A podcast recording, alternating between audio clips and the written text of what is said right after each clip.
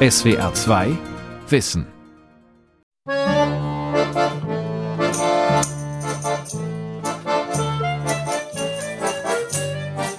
Wenn es in meinem Leben so etwas wie Urvertrauen gibt, dann gibt es das nur im jiddischen Wort von meiner Familie. Die jiddische Sprache ist sehr melodisch. Wirklich, wenn man richtig das spricht, das, ja, das ist so wie ein Gesang, die Sprache. Da, da, da, da, so, und wie geht es dir, was machst du? Das ist eine melodische Sprache. Ich finde auch, dass Jiddisch alles intensiver ausdrückt. Also es ist intensiver im Fluchen, intensiver im Lieben, härter in der Kritik. Für mich persönlich, die jiddische Sprache ist meine Seele. Meine Mutter vertritt das Jiddische am meisten, würde ich sagen, und spricht mit meinen Kindern glücklicherweise Jiddisch. Lebendiges Jiddisch. Porträt einer Sprache von Katharina Borchardt. Ihr fragt, sie Jiddisch ist eine Sprache, grammatisch und Jiddisch. Ich kann euch sagen nur eine Sache, dem Jiddens Sprache ist Jiddisch. Mit diesem Gedicht beginnt ein Konzert der Berliner Band Klezmer Jiddisch, die vor allem auf Jiddisch singt. Jiddisch gibt es seit dem Mittelalter. Die Sprache entwickelte sich aus den damaligen deutschen Dialekten. Angereichert mit romanischem und hebräischem Wortschatz wurde sie zur Verkehrssprache der Ashkenazim, der europäischen Juden. Noch in den 1930er Jahren war Jiddisch mit bis zu 13 Millionen Sprechern die drittgrößte germanische Sprache in Europa. Das war vor dem Zweiten Weltkrieg, vor dem Holocaust. Heute wird Jiddisch vor allem in Israel und den USA gesprochen, meist in orthodoxen Kreisen. Doch auch in Deutschland hört man es noch. Vor allem meine Großeltern haben Jiddisch gesprochen, mütterlicherseits. Und heute spricht meine Mama und meine Tante. Und ich und meine Schwester auch, wobei es Abstufungen gibt äh, nach der Generation, habe ich das Gefühl. Also ich habe das Gefühl, meine Schwester spricht viel besser als ich. Und ich bin schon so diejenige, die es angelernt hat. Die Autorin Hanna Cibina, 1981 in Frankfurt geboren. Ihre Großeltern kamen aus Polen und hatten den Holocaust überlebt. Sie sprachen Jiddisch. Vor allem mit ihrem Großvater sprach Hanna Cibina viel. Er hat immer Jiddisch gesprochen und manchmal vielleicht, wenn wir bei Ämtern, Institutionen oder Ärzten waren, auch versucht, Hochdeutsch zu sprechen. Aber ich glaube, dass der Satzbau und jiddische Wörter immer dabei waren. Aber ich höre ihn definitiv auf Jiddisch. Auch heute verwenden die Chibinas Jiddisch, allerdings immer seltener. Es ist zudem definitiv eine mündliche Sprache, die wir nicht geschrieben haben, wobei da schon der Schmerz anfängt, was das verlorene Wissen über die Generation betrifft. Also ich bin mir sicher, meine Großeltern konnten Jiddisch lesen und die Urgroßeltern sicher, aber das wurde nicht weitergegeben. Meine Schwester und ich können auf Hebräisch lesen, aber ich zum Beispiel nur, wenn es punktiert ist, also mit Vokalen. In den Zeitungen wird es ja immer ohne Vokale geschrieben und Jiddisch in den meisten Fällen meine ich auch und insofern ist es mir dann schon unverständlich, das Schriftliche. Denn Jiddisch wird nicht in lateinischen, sondern in hebräischen Buchstaben geschrieben.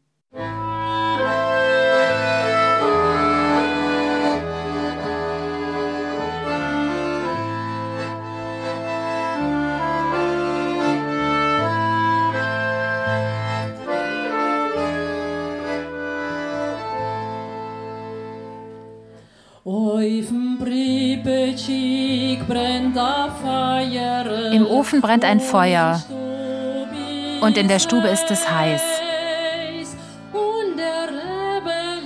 Und der Rabbi lehrt die kleinen Kinder das Alphabet.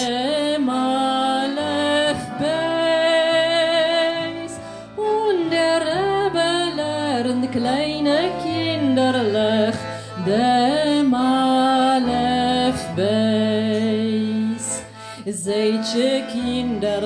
Bedenkt also, Kinderlein, haltet es teuer, was ihr hier lernt. Sagt also noch einmal und dann noch einmal das Alphabet.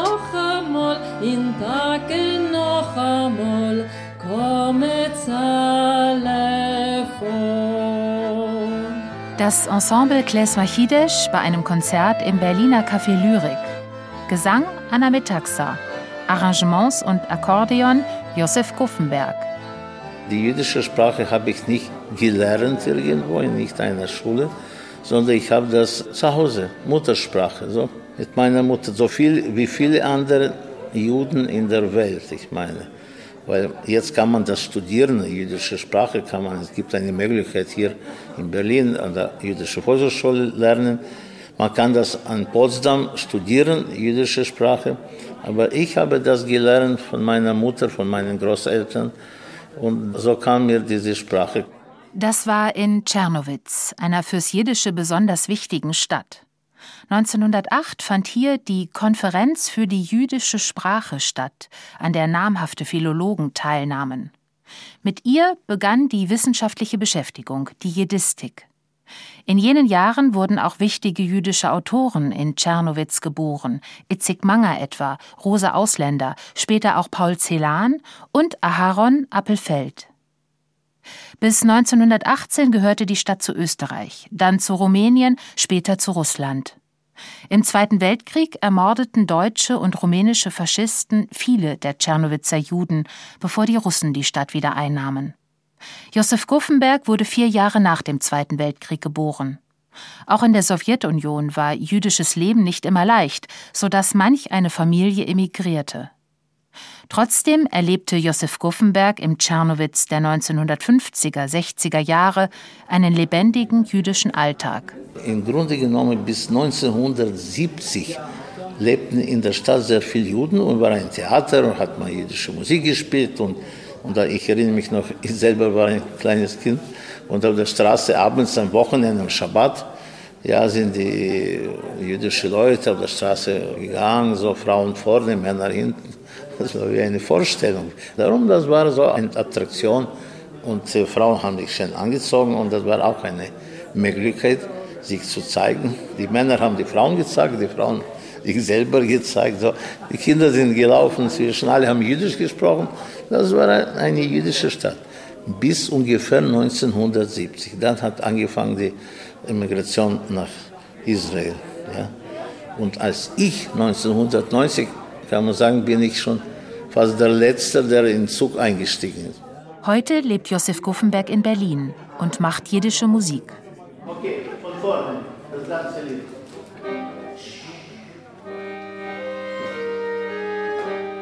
Er leitet das Ensemble Kles Machidesh und einen sehr aktiven jiddischen Chor, der hier gerade probt.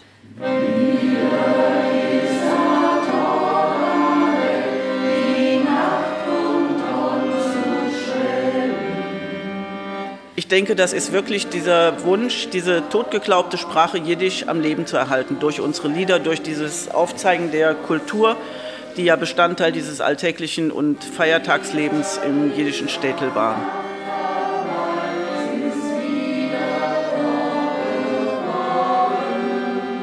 Jahrzehnte und sogar Jahrhunderte lang lebte man friedlich zusammen, und doch waren Jüdinnen und Juden immer wieder Anfeindungen und Vertreibungen ausgesetzt, Pogromen. In England, Frankreich, Spanien und auch im deutschen Sprachraum. Die schwersten Ausschreitungen der frühen Neuzeit setzten mit der Pestepidemie ab 1348 ein. Die Pest wurde durch Läuse übertragen, doch das wusste man damals noch nicht. Kurzerhand bezichtigte man die Juden, die Brunnen vergiftet zu haben. Viele Jüdinnen und Juden wurden in jenen Jahren ermordet, andere zogen fort, immer weiter nach Osten. Sie siedelten sich an auf dem Gebiet des heutigen Litauen, Polen und der Ukraine. Ihr Jiddisch nahmen sie natürlich mit und es festigte sich im slawischen Sprachraum sogar, sagt Simon Neuberg, Jiddist an der Universität Trier. Die älteste, größere Literatursachen, Glossaren, Sachen, es ist nicht in Literatur in dem engeren Sinne von Wort. Die ältesten überlieferten Texte sind jiddische Glossare. Das ist natürlich noch keine Literatur im engeren Sinne. Bis 1500 gibt es dann schon etwas mehr, Handschriften, noch keine gedruckten Werke. Die kamen ab Mitte des 16. Jahrhunderts hinzu. Interessant zu wissen, im Schärferreich ist, also das alles ist Texten auf Majerewisch. Spannend ist, Das sind alles Texte auf Westjiddisch. Auf Ostjiddisch gibt es damals nur wenig. Seit dem 19. Jahrhundert aber ist es genau umgekehrt. Daher heißt Meire Westjiddisch in unserer Sprachgeschichte oft alt und Misrach Ostjiddisch heißt modern. Und einmal wird ihr mich haben, wie ich sage Meire Jiddisch und ich meine alt. Und ich sage Misrach Jiddisch und ich meine modern. Wer heute Jiddisch lernt oder aktiv spricht, etwa die orthodoxen Juden in Israel und den USA, verwendet also Ostjiddisch. Und auch wer einen Sprachkurs besucht, zum Beispiel in Trier. Wer will konjugieren sen? An Katrin? Ich sehe. Ich. Ich sehe. Ich sehe. Ich sehe, ja. Du siehst. Du siehst. Vieles erschließt sich Deutsch-Muttersprachlern unmittelbar. Manches aber auch gar nicht. Denn die jüdische Bevölkerung integrierte von Anfang an auch Elemente anderer Sprachen in ihre Variante des Deutschen, sagt Simon Neuberg und erklärt den Studierenden, dass die Sprache aus dem Westen stammt und dass die Juden sich in der Rheingegend angesiedelt haben und dort die Sprache der neuen Umgebung übernommen haben, auf mündlichem Wege, sich also von den Dialekten, die die äh, Bevölkerung, mit der sie in Kontakt waren, in den Schumstädten, in äh, Speyer, Worms, Mainz und einigen anderen Gemeinden gesprochen haben, relativ schnell übernommen haben. Und der Grund, warum sie dieser Sprachwechsel stattgefunden hat, ist vermutlich der, dass sie nicht nur alle aus Frankreich kamen, aus dem französischen Gebiet sind die ersten Ausweisungen im Mittelalter, aber dass sie auch aus Norditalien stammten und möglicherweise waren die romanischen Sprachen bereits so unterschiedlich, dass sie zur Kommunikation in der jüdischen Gemeinde nicht ausgereicht haben. So einigte man sich auf Deutsch. Schließlich mussten die Jüdinnen und Juden die Sprache ohnehin lernen, also die deutschen Dialekte, die damals gebräuchlich waren. Bald schon nannten sie sich Ashkenazim, deutsche Juden. In ihrem Deutsch aber erhielten sich viele Wörter aus ihren romanischen Herkunftsregionen und aus dem Hebräischen. Vor allem alltagstaugliche Begriffe wurden bald auch von der deutschen Bevölkerung übernommen, etwa Maloche und Mischpoke, Tacheles und Schlamassel.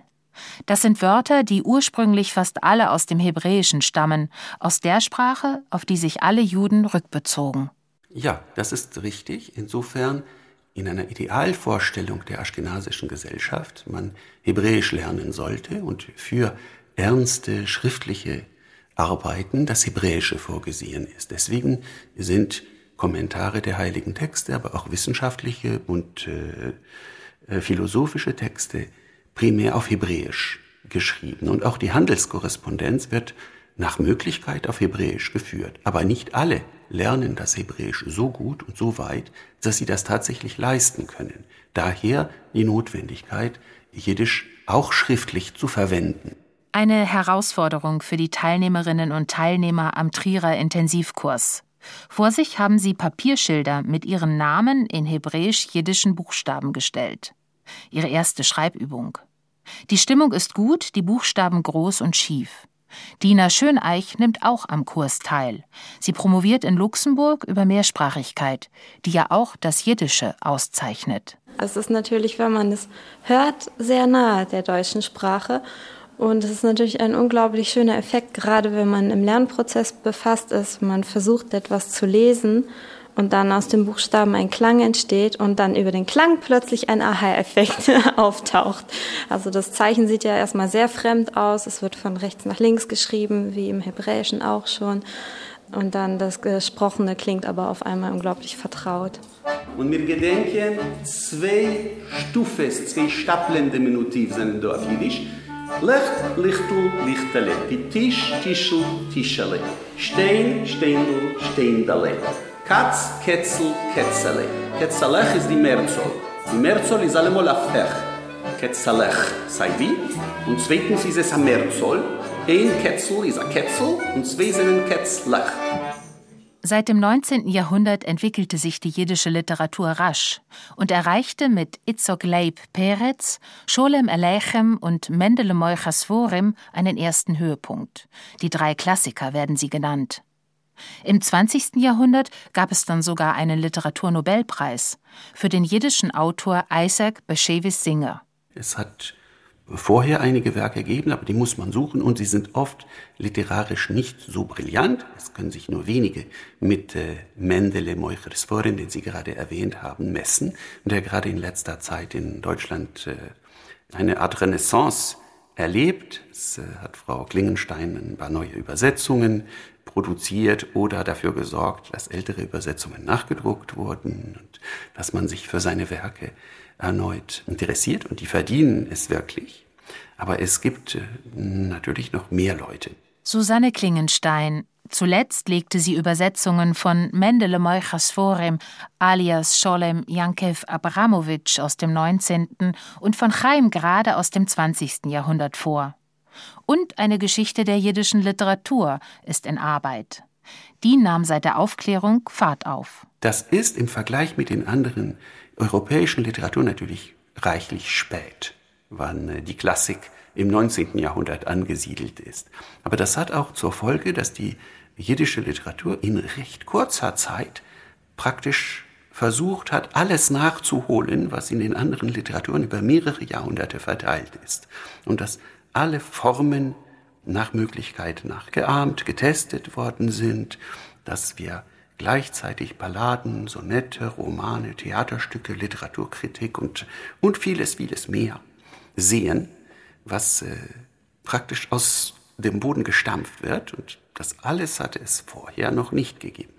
In der Folge wurde die Jiddistik als wissenschaftliche Disziplin gegründet. Und auch das JIVO, das Jiddischer Wissenschaftlicher Institut, das war 1925. Zunächst hatte es seinen Sitz im damals polnischen Vilnius. Nach dem Überfall der deutschen Wehrmacht auf Polen und der gezielten Plünderung durch nationalsozialistische Kunsträuber wurde es 1940 nach New York verlegt. Dort existiert es auch heute noch und gilt mit seiner enormen Bibliothek als zentrale Forschungsstelle für die jiddische Sprache. Doch die umfangreiche Sammlung darf nicht darüber hinwegtäuschen, dass während der Shoah jüdische Kulturgüter gezielt geraubt oder zerstört wurden. Es ist immer sehr schwer, die Bücher zu zählen, die man nicht hat, die es nicht gibt. Aber es gibt Einzelfälle, über die man weiß, zum Beispiel Bücher, von denen nur ein Exemplar überlebt hat, auch aus dem 20. Jahrhundert. Man weiß von all den Bibliotheken in Vilnius oder in Warschau zum Teil, was für Schätze verloren gegangen sind. Vilnius wurde damals das Jerusalem des Nordens genannt, aufgrund seiner reichen jüdischen Kultur. Das wusste auch der Nationalsozialist Alfred Rosenberg, seines Zeichens Reichsminister für die besetzten Ostgebiete. Seine Aufgabe war es, den europäischen Osten zu plündern, auch die Bibliothek des JIVO. Kunst- und Buchraub im großen Stil. Dafür brauchte er Fachleute, die die Bücher sichteten. Jiddischsprecher, teils bekannte Autoren, die er zur Mitarbeit zwang. Was für wertvoll erachtet wurde, wurde mitgenommen. Der Rest wurde vernichtet. Aber es haben die Juden, die das tun konnten, versucht, Werke zu bergen, zu begraben, zu retten auf verschiedenen Wegen. Und es ist, wenn man auf das Gerettete schaut, es ist erstaunlich viel noch nach dem Krieg ausgegraben oder wieder gefunden worden an Orten, wo man zum Teil vergessen hatte, dass äh, es noch eine Chance gab, etwas aus den früheren Sammlungen noch ausfindig zu machen.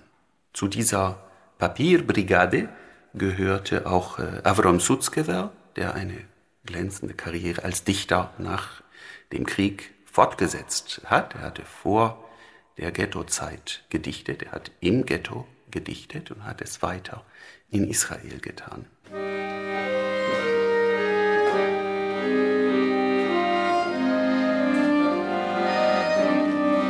Auswandern oder im Land der Täter bleiben? Diese Fragen stellten sich alle Jüdinnen und Juden nach 1945.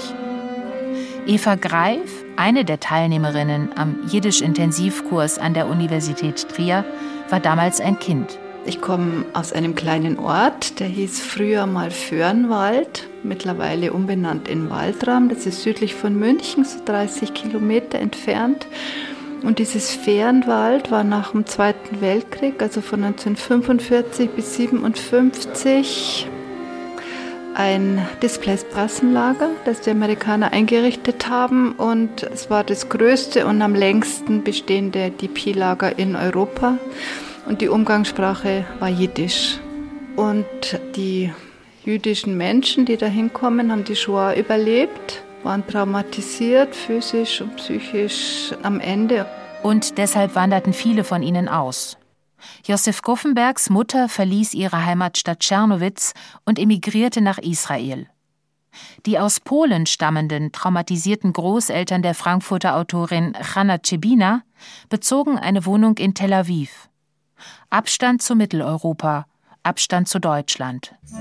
Ich aß brav auf und wir machten uns auf den Weg zum Schuck. Opa lief schnell, marschierte mehr, als dass er ging. Er verfiel in einem Lauftrab. Er ließ meine Hand nicht los und zerquetschte sie fast mit seiner Stärke. Autorin Hanna Cibina erinnert sich an Besuche bei den jiddisch sprechenden Großeltern in Tel Aviv. Davon erzählt sie auf eindrückliche Weise in ihrem Buch Die Enkelin. Hier ist sie als Kind zusammen mit ihrem Opa gerade auf dem Weg zum Schuck, zum Markt. Wenn ich zu langsam ging, sagte er Schipke, Schipke. Oder er brüllte so laut Achtung, dass sich alle nach uns umdrehten. Die Großeltern, erzählt Hanna Cibina, hatten durch die Shoah alles verloren. Ihre ersten Ehepartner, ihre ersten Kinder und auch ihre Häuser. Sie mussten Zwangsarbeit leisten und waren medizinischen Experimenten ausgesetzt. Auf dem Schuck in Tel Aviv hatte der Opa seiner vor allem an Hundebabys und Einhörnern interessierten Enkelin versprochen, könne man das letzte Einhorn finden. Die Enkelin aber hat Zweifel. Das Einhorn wird sein auf dem Schuck. Was soll ein Einhorn auf dem Schuck, Hannele? Was willst du auf dem Schuck? Gar nicht, du willst keinen auf dem Schuck. Schon nach wenigen Sätzen reißt dem Opa der Geduldsfaden. Hannele, du weißt, wo ist auf Polizei? Ja, Opa, wenn du wirst mich fragen, noch einmal wegen deinem Einhorn, wer riefen die Polizei? Sei werden dich abholen. Das Echo der Shoah mitten in Tel Aviv. Die Enkelin ist ein Familienmemoir und eine Selbstverortung der jungen Autorin als Angehörige der dritten Generation Shoah-Überlebender. Die jiddischen Passagen in ihrem Buch hat Hanna Cibina in lateinischen Buchstaben geschrieben. Das war ein bisschen frech, weil ich mir auch dachte, eigentlich müsstest du es der Sprache angemessen und gerecht werdend in hebräischen Lettern schreiben, aber das konnte ich nicht und also habe ich es einfach, weil ich es nicht weglassen wollte, phonetisch aufgeschrieben, so wie ich es höre, ohne jeglichen Anspruch auf Richtigkeit.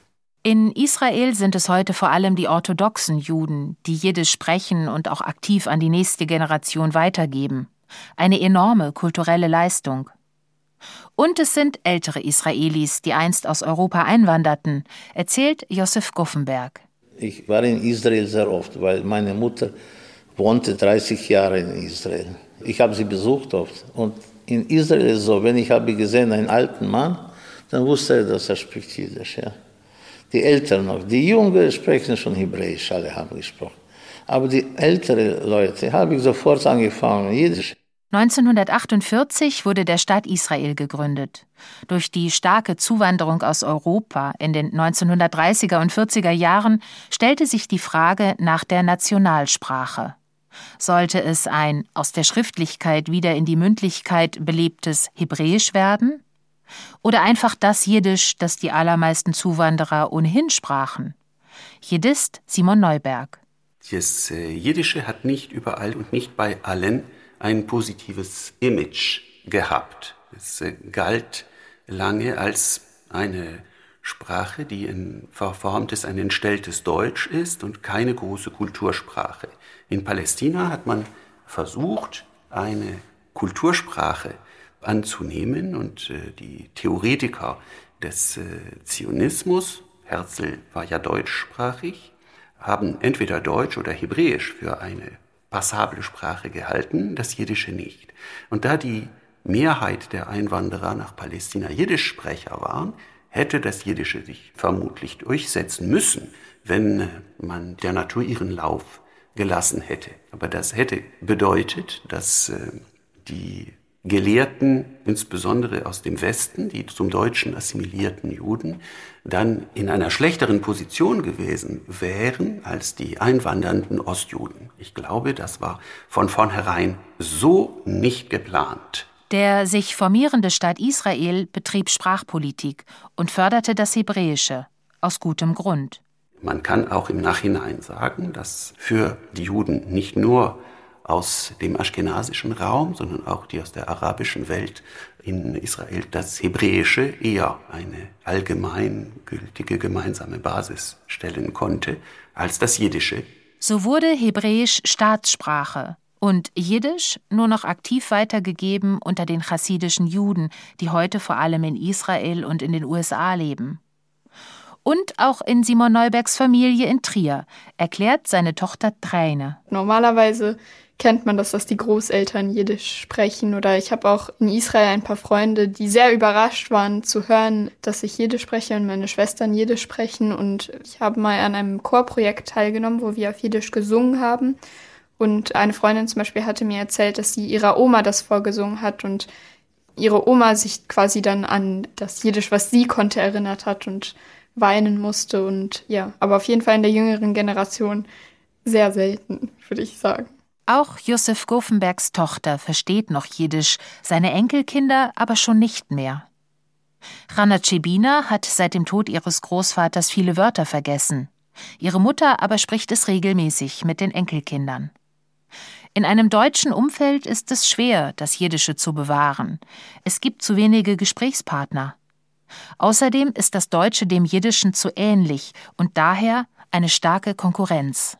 Ich glaube, meine Familie ist ein sehr gutes Beispiel dafür, dass man schon bereit sein muss, viel dafür zu tun, wenn man die Sprache am Leben erhalten will und an seine Kinder weitergeben will, so wie mein Vater es getan hat. Und ich bin auf jeden Fall der Meinung, dass es das wert ist und dass ich das gerne auch machen würde. SWR 2 Wissen. Lebendiges Jiddisch. Autorin und Sprecherin Katharina Borchardt. Redaktion Lukas Meyer-Blankenburg. Regie Andrea Leclerc. SWR 2 Podcast. Hallo zusammen, wir sind hier bei Fakt Up, eine Woche Wissenschaft. Schön, dass ihr dabei seid. Mein Name ist Niklas Kohlotz. Ich bin Sina Kürz. Jetzt sind wir wirklich Fakt. Ja, jetzt sind wir oh, Fakt Up. Da ist er, der, der Titel. Und Musik ab.